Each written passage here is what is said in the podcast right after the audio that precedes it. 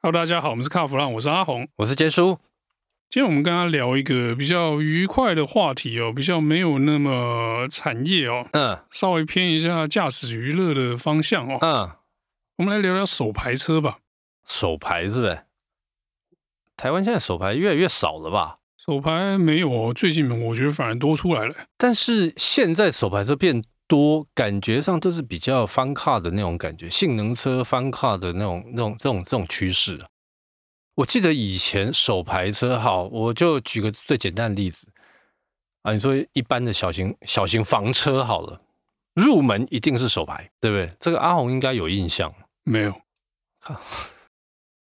不是啊，我开始开车的时候哎就已经、手排就已经是少数了哦，哦，真的吗对，就买不太到啦。 ？OK，就是你市面上要选手牌的话，要么就是我那时候就已经要买老车喽。哦哦我刚拿到驾照的时候，那时候手牌就已经是就算很过时的车种哦。 OK OK OK，那在我有印象的时候呢，那个时候自牌哦总是比手牌贵个两万。然后呢，我觉得还有一个啦，就是说当时在考驾照的时候，它只有一种选项叫手牌。那另外一个，因为那时候车子价格贵，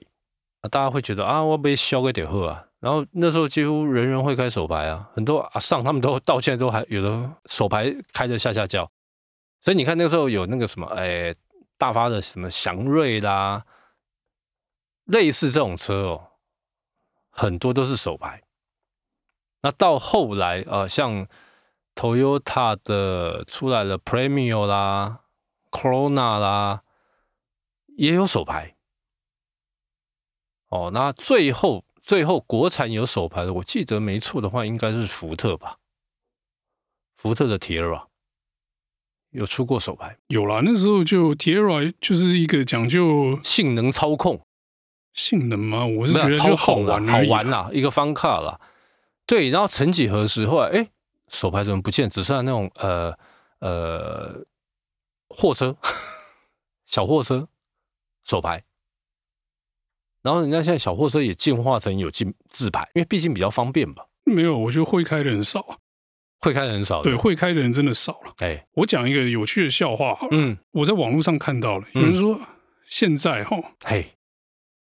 开手排车的哦就两种人，哪两种人？一个是工人，那另外一个是有钱人。为什么这样讲呢？因为这个货车还有手牌嘛，对然后现在剩下的手牌都是不是便宜的手牌，都是这种呃啊性能车的手牌嘛。基本上好像看看市场上现在最便宜的，应该是那个什么 Suzuki 的 Swift Sport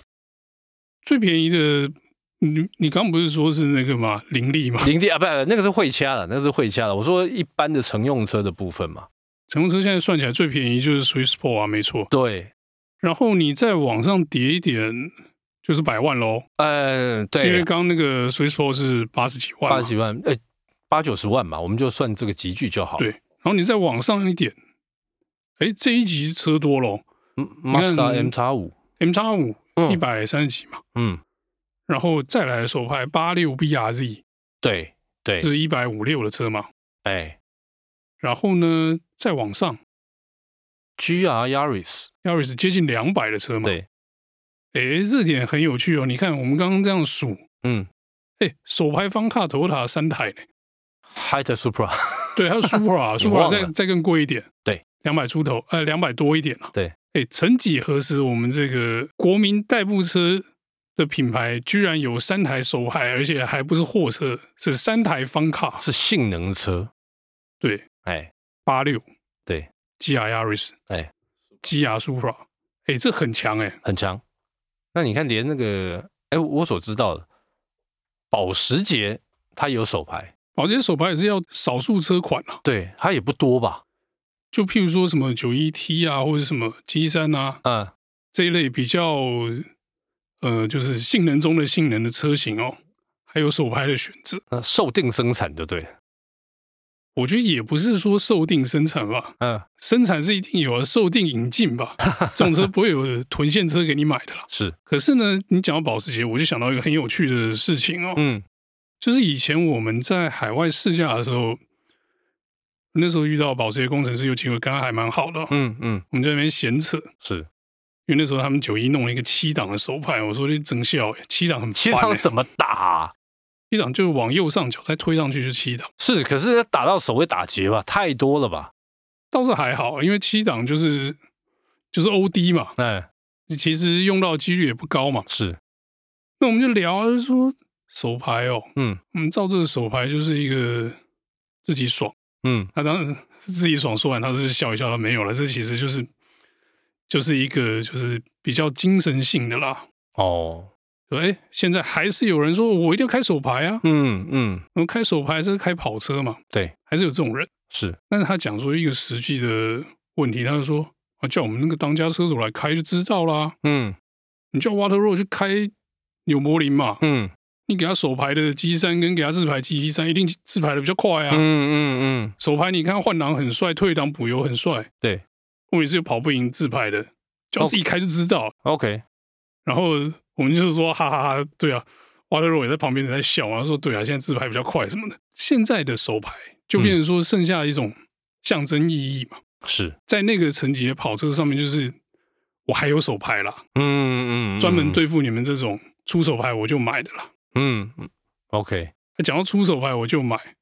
那刚才我们点名的时候点漏了，那个 B N W 没算到。啊，对，还有 B N W 哦哈，对对对对对。可是说真的，现在买个手牌，就真的是纯爽哎、算呢，真的是纯爽。欸我以前也开手牌嘛，我手牌其实开了开了蛮长时一段时间。你说现在叫我去开手牌哦，我觉得那是对我来讲是折腾，因为我的活动范围就是台北都会区比较多嘛。你光这边踩离合器，这边一直换挡，我会觉得我、哦、好累哦。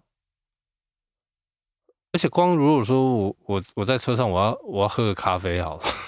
我跟你讲这种这种事情都没办法做。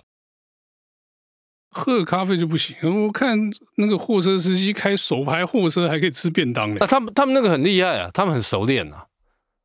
但对我来讲我没办法，我觉得、啊、那个手牌车就真的，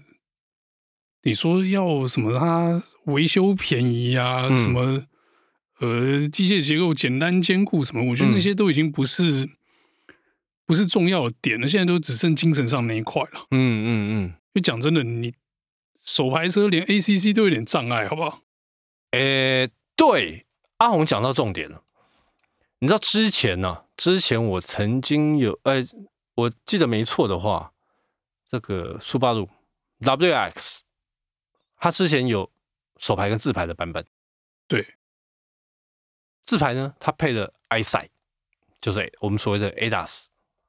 哎，手牌，哎，没。啊，就有媒体问呐、啊，为什么没有啊？怎么样？我忘记整下哎。机械上的障碍，阿红讲对了，啊没办法装啊。你这样讲，大家还是听不太出来哦。嗯，你说机械上的障碍哦，大家听不太出来到底障碍在哪里哦。我就讲一个啦，嗯，ACC 就不能全速域嘛，是，你 ACC 全速域，啊，你刹到零的时候，你手牌不会自己换回 档，而且完全刹停的时候，你离合器要自己踩，不然会熄火、欸。对，那当然现在比较聪明，那个有这个引擎自动启闭嘛，嗯所以你那个离合器踩下去，它可能又会自动发起来之类的，是可是它还是不会换回自己档嘛。对，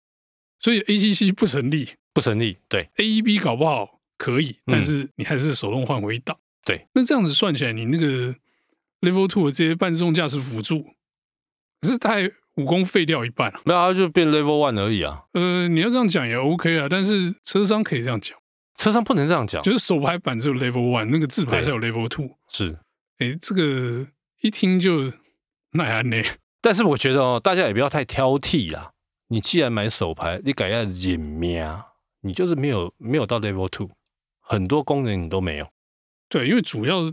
动力的控制这部分，就像我们刚刚讲，呃离合器就是一个障碍。是，那说真的啦，你如果要那些便利性的话，嗯，你何必买手牌？所以你就买个自牌就好了。对，其实是基本上手会买手牌的很多都是一个信仰。我曾经还听过听过有人认为他会开手牌，他买手牌车是一件很屌的事情，因为他觉得你们这些开自牌像在打电动玩具，没什么了不起。开手牌也跟电动玩具差不多，不是吗？呃，没有，因为他觉得多个离合器有那个那个开车的感觉。那自排呢，就是啊，反正我都排到 T 低档啊，踩油门刹车结束。他觉得就这样，我跟你讲，就是有这种人，哎，才会让手牌四维的这么 快。对，你就有多踩一个离合器很屌嘛，嗯，你把他手牌这件事情塑造的很困难嘛。对，对，就是哎，你不会踩离合器，你不会换挡嗯什么的。那可是其实以前在没有自牌的时候，手牌不是大家都开吗？是啊，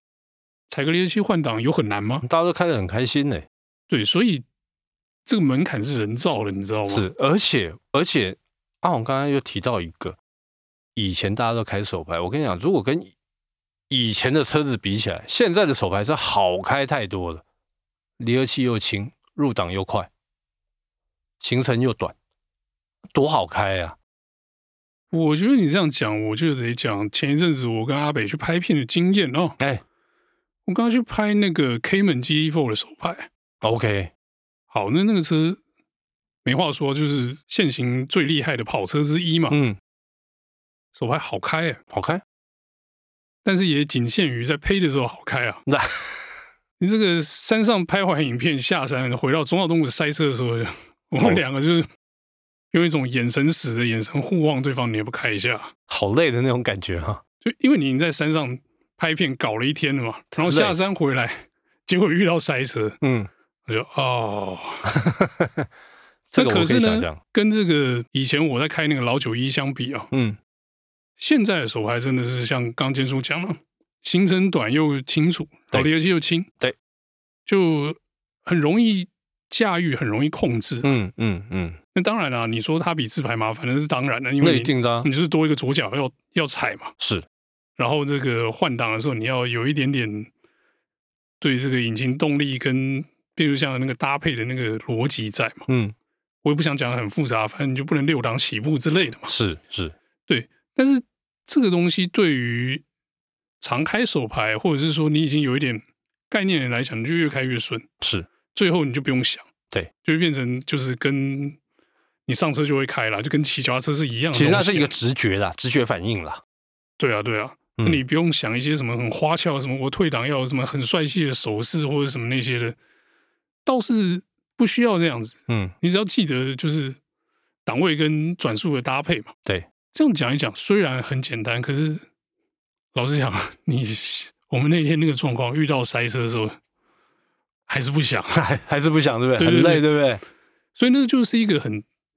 我们能理解，就是说，哎，大家喊说，哎，我不要开手牌，嘿，正常，真的累。对，那也有人说啊，我非手牌不开，嗯立笑、欸嗯，因为你是热血派的，你就要是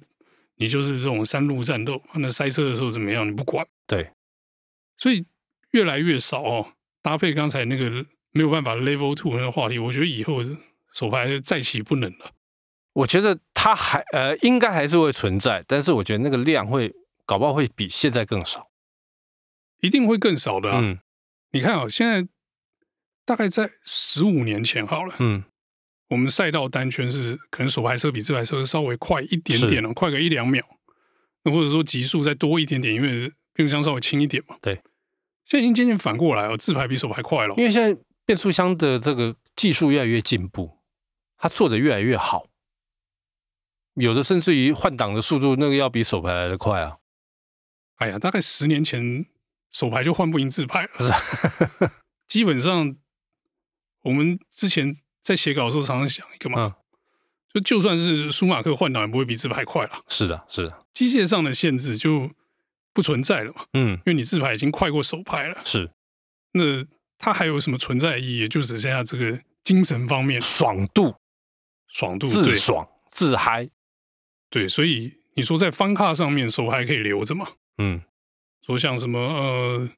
我们刚刚讲的 Cayman 啊，或者是 MX Five 这种车，甚至是这个我常常笑他说是这个客家钢炮的 Swiss p o r 这种车上自排可能可以保留，那因为那个车型就是方卡。对，但其他车种我觉得都不行啊。 OK，哎、阿红，那如果照你这样讲的话，你说他还可以留着哦，手牌还可以留着，那万一啦，万一这个电动车，因为电动车现在已经是一一个大趋势了嘛，啊，拜电动车变拉布，电动车手排更容易吗？它没有变成没有离合器的手排就对了，也可以嘛，对不对？没有离合器的手排不是自排吗？ 而且其实电动车大部分没有变速箱啊，对，变电动车现在有变速箱的，你猜看几档？啊一档两档两档啊，对啊那时候我们还开过，是啊，那个两档的时候你有感觉？没感觉，哎、它每次起步都会两档，你知道吗？啊，都有一换二，你知道吗？哎，我不知道对，所以你根本就不知道。 ，OK，我的意思不是说监叔不知道，我的意思就是你开的人根本就没感觉啊。嗯嗯嗯嗯嗯，而且电动车因为马扭力很强嘛，对所以它就不用这个变速箱去换算，就不用去做这个扭力放大的动作，对，所以更不用了。更不用，对，所以手排啊，哎甚至是变速箱这件事情啊，嗯，这随着电动车的起来，可能要跟内燃机一起埋掉了。哇塞，那以后玩什么？玩什么？玩你那个啊，电动轮椅啊，电，呃，电动轮椅不是电动轮椅，它还是没有手牌，因哎为那本来就没有手牌，你以后就只能玩这个。 不跟你鬼扯了啦。好好好，那我们这一集有关手牌的话题呢，就到这边告一段落，谢谢大家的收听。谢谢。